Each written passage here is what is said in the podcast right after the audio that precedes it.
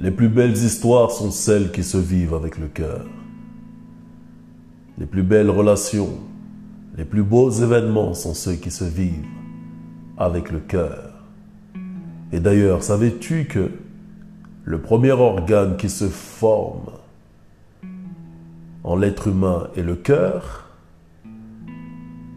Sans le cœur, nous ne sommes rien. Nous ne pouvons vivre car il est également le siège des émotions et des sentiments. Tout commence avec le cœur. Tout part du cœur. Et c'est de l'abondance du cœur que la bouche parle.